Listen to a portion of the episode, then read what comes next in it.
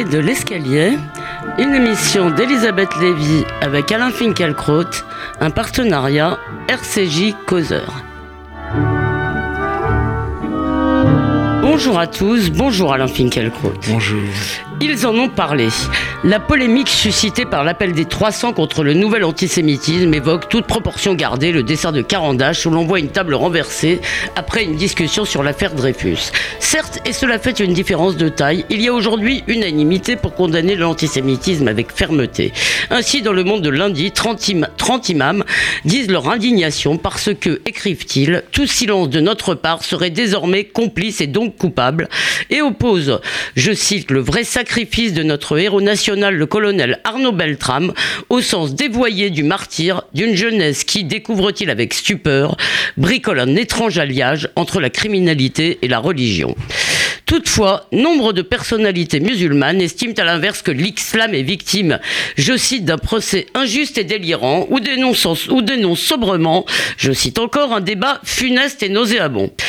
Quant aux grands éditorialistes, soucieux sans doute de ne pas désespérer Sarcelles, ils se livrent à de multiples variations sur le thème, c'est vrai, mais il ne faut pas le dire, ou en tout cas pas comme ça. Reste à savoir ce qu'il faut retenir, la lucidité des uns, la persistance du déni chez les autres.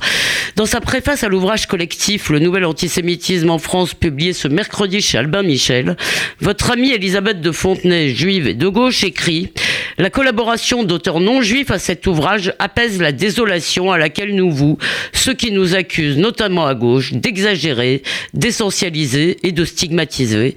Vous nous direz, cher Alain Finkielkraut, si vous êtes vous aussi apaisé, et je vous demanderai ensuite si le plan Borloo pour les banlieues peut, comme il le promet, faire revenir la République dans les quartiers, ou s'il est, comme l'explique en substance Malek Bouti, parfaitement à côté de la plaque. Commençons, cher Alain Finkielkraut, par ces deux tribunes. Alors, que retenez-vous dans le fond de cette semaine? Enfin, les deux tribunes et les réactions. Est-ce que c'est la lucidité ou le déni? Qu'est-ce qui vous frappe le plus? Je crois que je vais y répondre les deux. en même temps. En tout cas, en, en, même temps, si vous voulez. En 2012, pour le dixième anniversaire de la publication des Territoires perdus de la République, Georges Bensoussan et quelques-uns de ses collaborateurs ont donné une conférence de presse. Bensoussan a notamment déclaré que dans ces territoires, l'antisémitisme n'est pas une opinion, mais un code culturel. Malheureusement, il n'y avait presque aucun journaliste pour entendre ce discours, confirmé quelques années plus tard par le sociologue d'origine algérienne Smaïn Lacher. Je le cite, L'antisémitisme est dans l'espace domestique il est quasi naturellement déposé dans la langue. Une des insultes des parents à leurs enfants, quand ils veulent les réprimander, il suffit de les traiter de juifs. Et cela, toutes les familles arabes le savent. Fin de citation. Même constat chez le producteur de cinéma franco-tunisien Saïd Ben Saïd.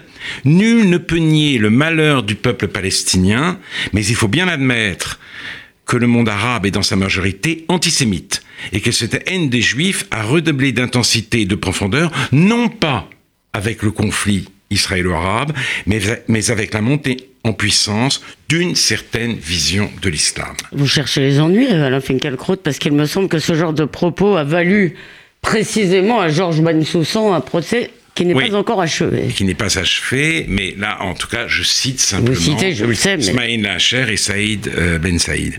Mais j'ai signé en tout cas, sans hésiter, ce manifeste parce que les témoignages dispersés n'ont pas le pouvoir à eux seuls d'en finir avec le déni dont vous parliez. Il fallait taper fort. Pourquoi Laurent Geoffrin, Edoui Plenel et tant d'autres ont-ils boycotté la conférence de presse de Georges Bensoussan, parce qu'ils répugnaient à stigmatiser une population elle-même objet euh, de racisme et aussi parce qu'il s'enorgueillissait de défendre ces nouveaux persécutés, ces nouvelles victimes, ces nouveaux boucs émissaires, bref, ces nouveaux juifs que sont aujourd'hui les musulmans. Eux, au moins, ils ne regardaient pas ailleurs. Et ils ne voulaient donc pas entendre des faits qui mettaient en péril leur gratifiante vision du monde.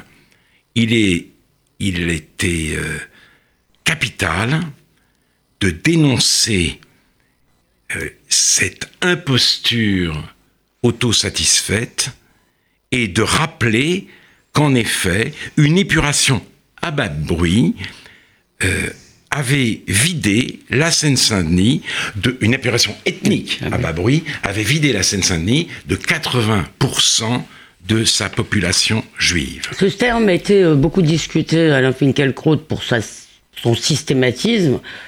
Et de, fait, de fait, il n'y a plus d'enfants juifs dans les ben écoles publiques. Donc c'est pas l'opération ethnique, c'est pas forcément l'État qui l'amène. Il ne prend pas nécessairement la forme euh, que qu'il a, qu'elle a pris cette, cette épuration en euh, Croatie ou en Bosnie-Herzégovine, vous vous en souvenez sans doute, Elisabeth Lévy. Et, euh, mais on peut parler en ces termes précisément parce que de plus en plus de juifs déménagent et sont contraints de le faire, non pas par des attentats, car le terrorisme n'est pas seul en cause, mais par une insécurité quotidienne. Et non pas non plus par la montée du Front National. Il non, effectivement, les identitaires n'y sont pour rien, car l'antisémitisme français, n'en déplaise à beaucoup, est moribond. Ah il a été, comme l'a dit Bernanos, déshonoré par Hitler. Celui qui nous tombe dessus est un produit d'importation. Et ses adeptes ne se sentent pas concernés par les camps de la mort. Les visites d'Auschwitz n'y changeront rien, ils sont inculpabilisables. Alors répétons d'abord que ça ne concerne évidemment pas tous les musulmans, mais maintenant on a des enquêtes, une minorité tout de même suffisamment importante et significative pour qu'on parle effectivement d'un phénomène. Euh, il ne s'agit pas simplement de groupuscules violents, mais disons d'une... Non, c'est un phénomène très répandu dans une partie de la jeunesse, d'où les problèmes que rencontrent les élèves juifs dans un certain nombre d'établissements publics. Quand il, y quand il y en a encore, je Quand il y en a encore, exactement. Euh, excusez-moi, est-ce que vous allez, vous allez parler du président, je suppose? Bah, ah, si vous voulez. Ah, ah, non, mais parce que moi j'ai été quand même frappé par son, tout son discours. Vous, me dites, nous sommes des barres, vous venez de dire, nous en avons en quelque sorte, disons, celui-ci existe toujours. En, réalité, l'antisémitisme d'extrême droite existe toujours, mais à vrai dire, on peut vivre avec d'une certaine façon puisqu'il n'agresse pas de juifs, disons. Mais le président de la République, devant des étudiants, a fait une réponse, me semble-t-il, assez ambiguë. Il a parlé du vieil antisémitisme, voilà. oui. il, il tient encore à cette idée, il s'y accroche en dépit euh, des faits. Alors vous parlez de l'antisémitisme d'extrême droite, oui bien sûr, le journal Rivarol est un journal délibérément, explicitement antisémite. Mais euh, ce journal tire à boulet rouge sur le Front National, il faut bien le reconnaître, et Michel Viviorga est allé, est allé euh, chercher des preuves de la persistance de cet antisémitisme dans un article de Libération où il prenait, c'est le moins qu'on puisse dire, ses distances avec le manifeste, et euh, parmi ces preuves, il y avait la volonté de rééditer les pamphlets de Céline, je ne crois pas. Je, pense que cette réédition est inopportune, mais elle ne révèle pas euh, la, réalité, l'expansion de l'antisémitisme français. À moins, qu'Antoine Gallimard soit, un, soit, un, rejeton du vieil antisémitisme français, c'est quand deuxième, même deuxième exemple éditorial. Oui. Euh, Maurras. Oui, Maurras refait surface dans les librairies.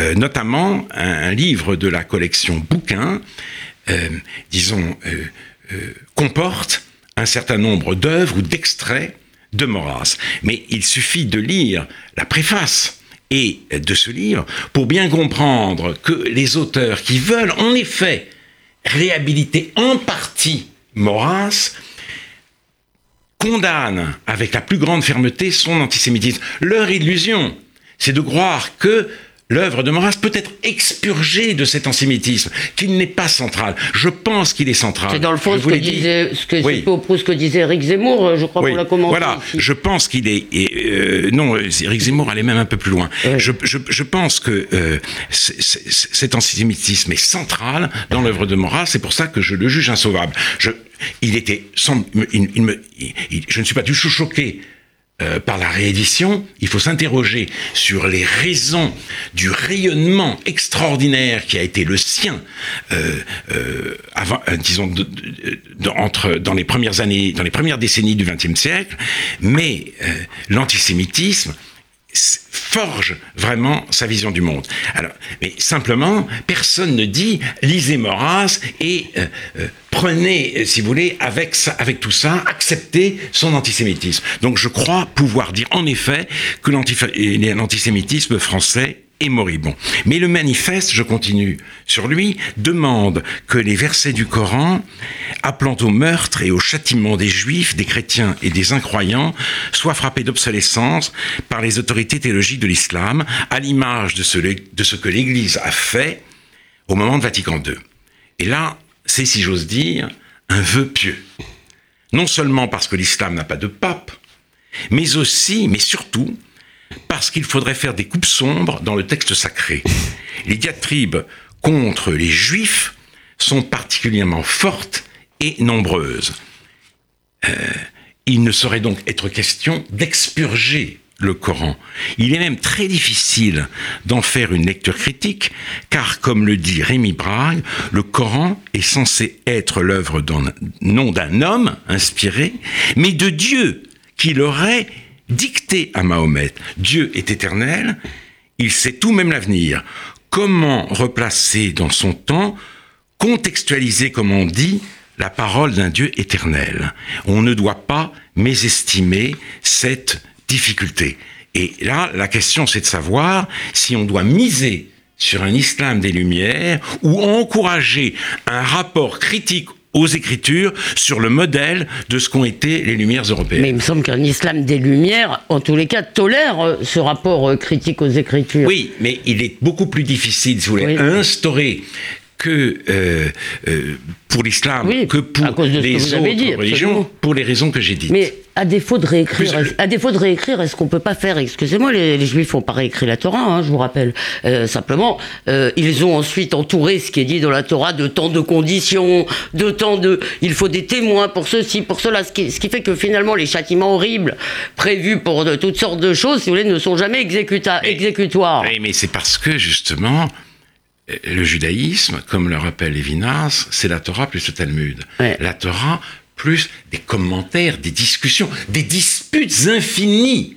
Et euh, on peut pas dire, il y a des hadiths dans, dans l'islam, il n'y a pas de Talmud. Et on va pas, il sera très difficile de, euh, de, de l'inventer. Je dis, il y a une difficulté. Peut-être euh, est-elle, peut-être arrivera-t-on à la résoudre, mais sachons d'abord reconnaître son existence. Vous avez, non mais de toute façon, peut-être qu'il ne faut pas effectivement que placer le débat sur le plan euh, théologique était compliqué. Mais tout de même, je vous repose maintenant ma question à la lumière de tout ce que vous venez de dire.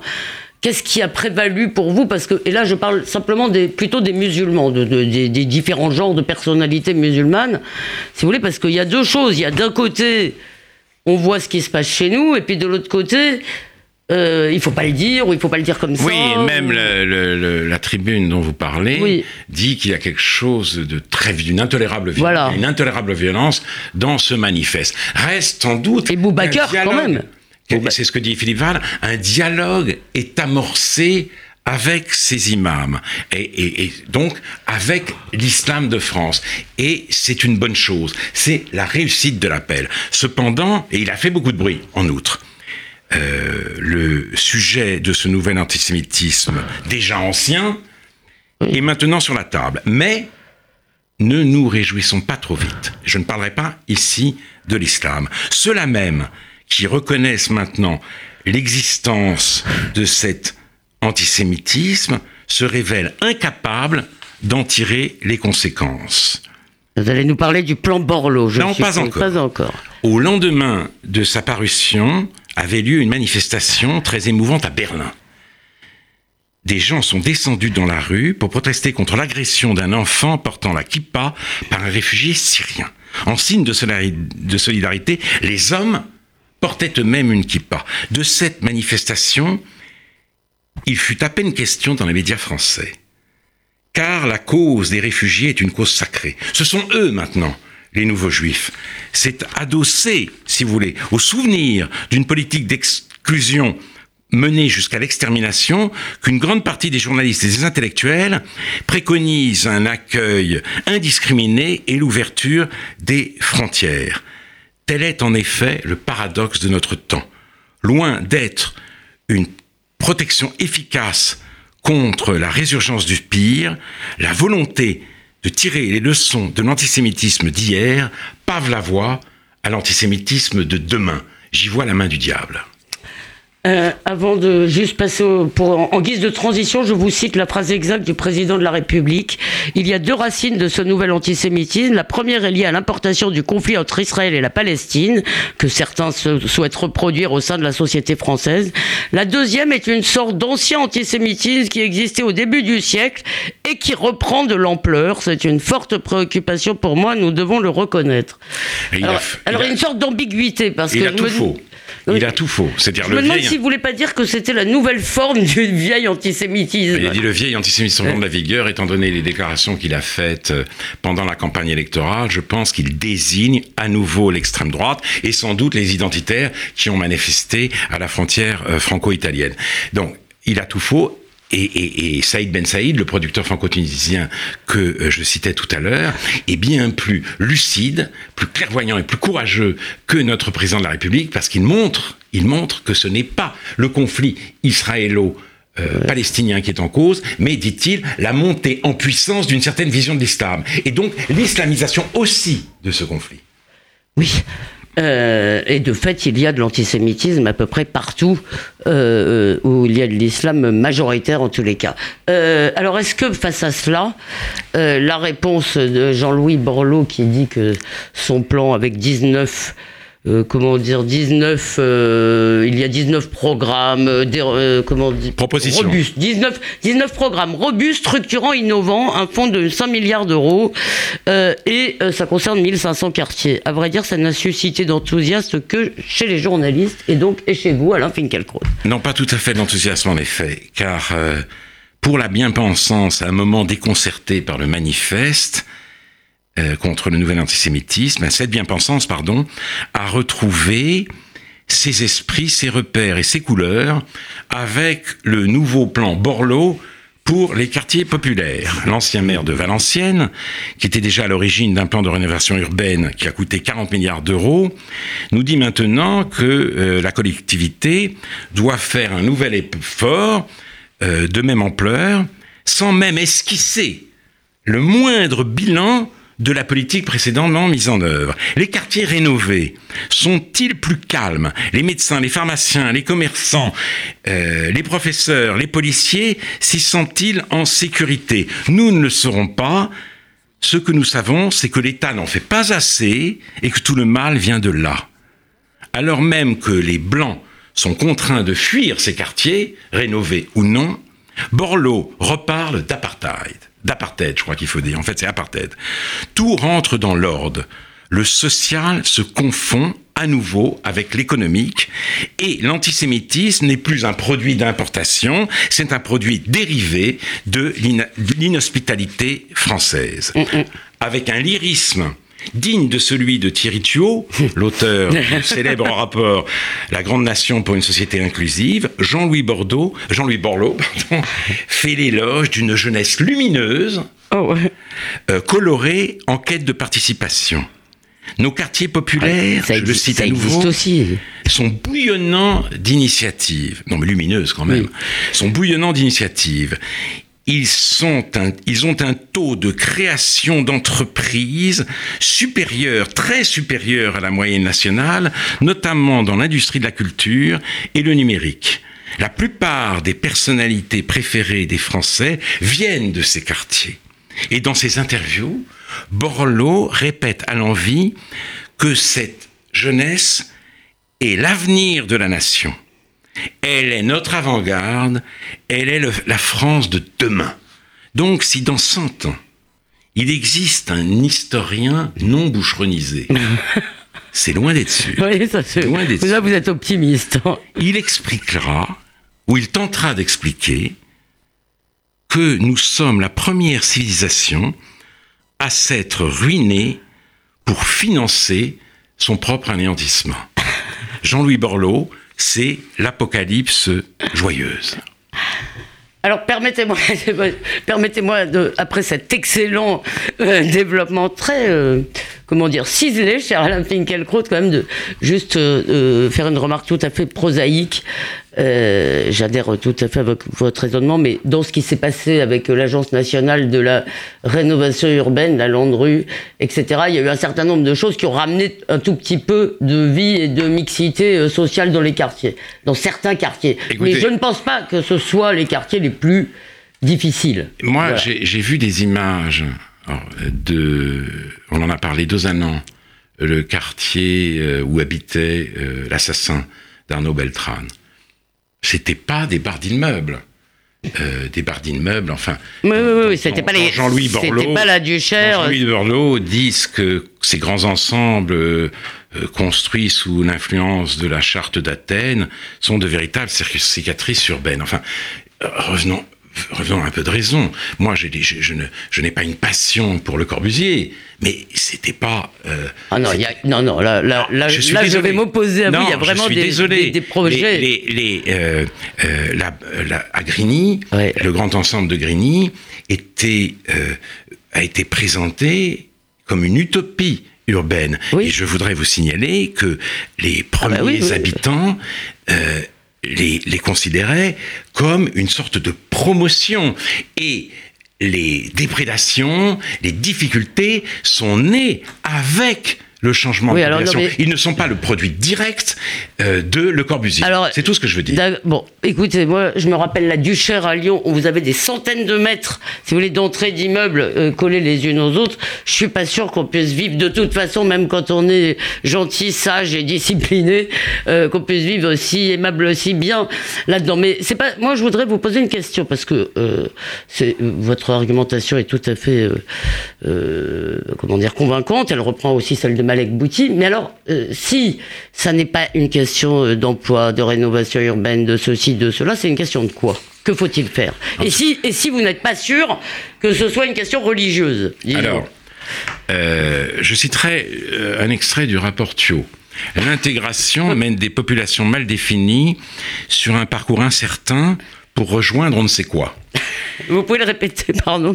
L'intégration mène des populations mal définies sur un parcours incertain pour rejoindre on ne sait quoi. Donc, Allez, l'intégration. Ça, fait envie. On dégage. On ne fait pas l'intégration, on fait l'inclusion. Il ne s'agit plus d'intégrer, il s'agit de libérer les énergies comme dans Intouchable. Hein Ces énergies, nous régénérons car nous sommes une nation fatiguée, exténuée, paralytique.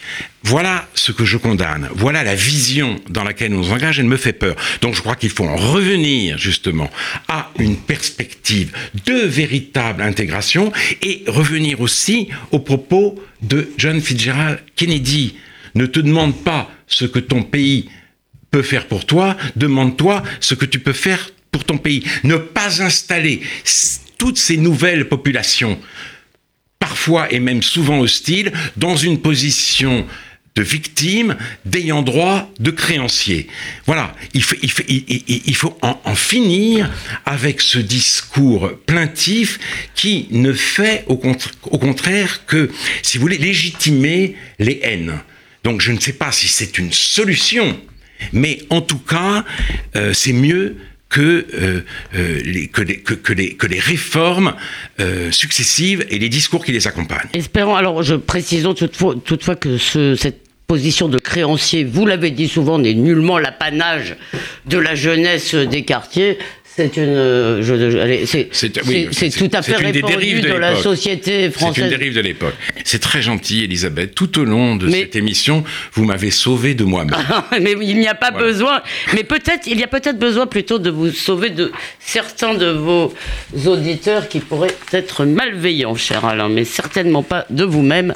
Merci de nous avoir encore une fois éclairés. La semaine prochaine, vous ne serez pas là. Non. Vous le confirmez. Vous avez le droit à une semaine de repos mais on pourra vous lire d'ici là dans le nouveau Causeur et réécouter cette émission sur causeur.fr et radio-rcj.info. Bonne semaine à vous, bonnes vacances, cher Alain, et bonne semaine à vous tous, chers auditeurs.